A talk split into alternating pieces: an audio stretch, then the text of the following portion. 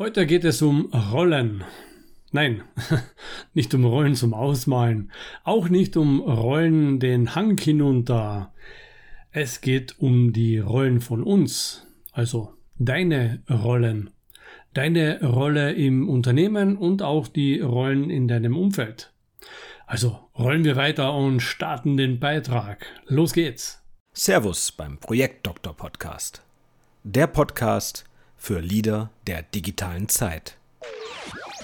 Leader wie Projektleiter, Abteilungsleiter und Führungskräfte. Auf dem Weg zur Top-Führungskraft. Servus, hier ist Ronald Hanisch, der Projektdoktor. Erkennst du diesen Soundtrack? Irre, oder? Nach den ersten Takten weiß jeder, das ist Bond. James Bond. Na, oder ist es doch äh, Sean Connery? Ähm, was ist es? Es ist eine Rolle. Jean Connery in der Rolle von James Bond, Geheimagent 007. Es ist also nur unter Anführungszeichen eine Rolle. Ja, und jeder von uns hat unterschiedliche Rollen. Du bist äh, Sohn oder Tochter, Vielleicht Vater oder Mutter, Freund, Partnerin, Kollege, Tanzpartnerin, Putzfrau, Playboy, Gärtner und so weiter und so weiter. Ja, und auch im Unternehmen wird jeder von uns verschiedene Rollen einnehmen. Mal bist du Mitarbeiter, dann Abteilungsleiter, ja, dann wieder mal Ideengeber, Mentor, Coach, Projektleiter oder Projektmitarbeiter. Mal das eine, dann wieder mal das andere. In vielen Unternehmen sind sich die Leute ihrer Rollen aber oft nicht bewusst. So passiert es, dass der Chef im Projekt das Zepter an sich reißt und einfach Entscheidungen trifft. Ein Abteilungsleiter Aufgaben an Personen verteilt, ja, die wem anderen vielleicht berichten und Trainer den konstruktivistischen Ansatz vermitteln, anstatt Klartext zu sprechen. Es ist also von großer Bedeutung, sich der Rollen bewusst zu machen und je nachdem, in welcher Rolle jemand gerade ist, auch entsprechend zu agieren. In der Rolle des Teammitglieds gilt es, den Leiter des Projektes nicht zu übergehen und in der Rolle der Führungskraft ist es von Bedeutung, dass die Rahmenbedingungen im Team so gestaltet werden, dass die Kollegen effizient arbeiten können. Tja, stellt sich die Frage, was aber, wenn der Geschäftsführer sich der Rollen nicht bewusst ist?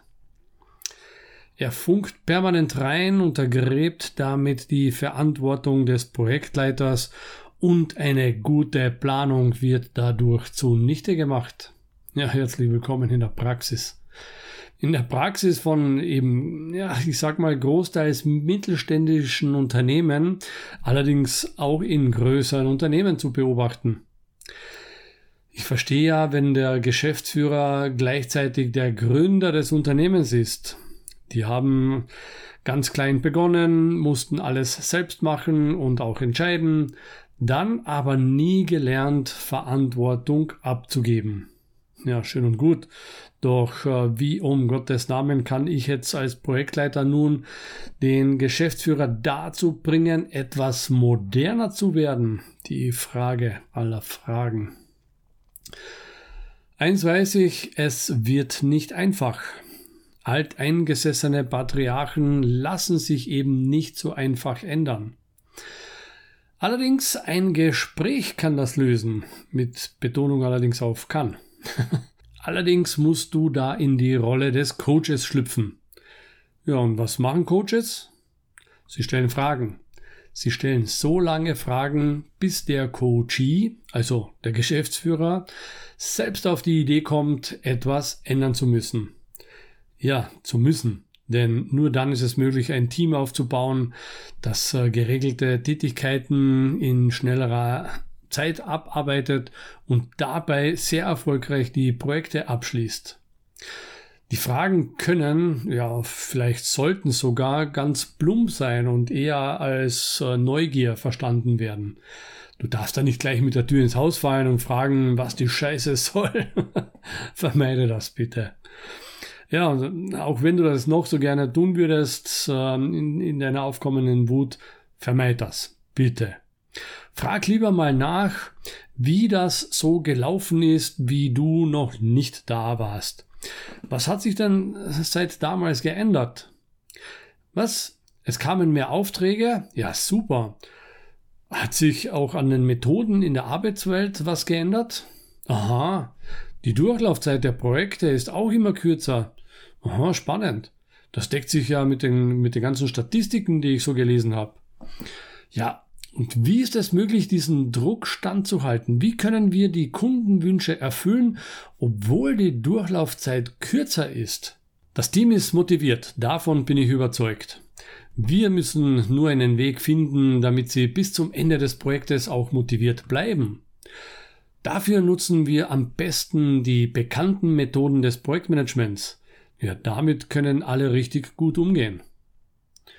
Ja, und in einem Projekt wird nach dem Highlander-Prinzip geführt. Es kann nur einen geben. Ja, und wer soll das sein? Ich? Ja, das sehe ich auch so. Ich kümmere mich um alle Abläufe, bereite alle Dokumente so vor, damit alle wissen, wann sie was zu tun haben und ich schwöre, das Projekt wird erfolgreich abgeschlossen. Ja, und wir benötigen dringend Sie äh, oder du, wenn ihr euch duzt. Ich benötige dich. Du als Chef-Chef musst dem Team zu verstehen geben, wie wichtig unser Projekt ist. Das heißt, du musst klar machen, wie unser Projekt zum Erfolg des Unternehmens beiträgt und wie wir alle damit einen wertvollen Beitrag leisten, damit es dem Unternehmen und letztendlich uns allen gut geht. Kann ich da auf dich zählen? Prima. Dann kann ich ja mein Schwert wieder zurück in den Schaft stecken und muss niemanden die Rübe abhacken, nur weil mir jemand die Rolle des Projektleiters streitig machen möchte. okay, vielleicht lässt du, lässt du einfach diesen letzten Satz einfach aus, beziehungsweise lasst ihn in deinem Kopf. Tja, ich hoffe, nun ist alles klar, mein junger Padawan. Und wenn du eine Zuhörerin bist, dann gehörst du zu den Lichtkriegerinnen in einer Welt, in der es sich lohnt zu kämpfen. In diesem Sinne, Projekte funktionieren, wenn du es willst. Ronald Hanisch, der Projektdoktor. Hat dir die heutige Folge gefallen? Was nimmst du für dich mit und wie konnte dir der Projektdoktor heute helfen? Mit welchen Aussagen konnte Ronald Hanisch dich heute überraschen und begeistern? Melde dich direkt bei ihm zurück Schreibe ihm und sende ihm dein Feedback. Besuche die Social-Media-Seiten, abonniere den YouTube-Kanal und stöbere durch seine Vorträge. Und wenn du magst, bestelle sein Buch Das Ende des Projektmanagements. Obwohl, das ist ohnehin schon ein Bestseller. Viel Erfolg in deinen Projekten, in und mit deinem Unternehmen und vor allem im Leben.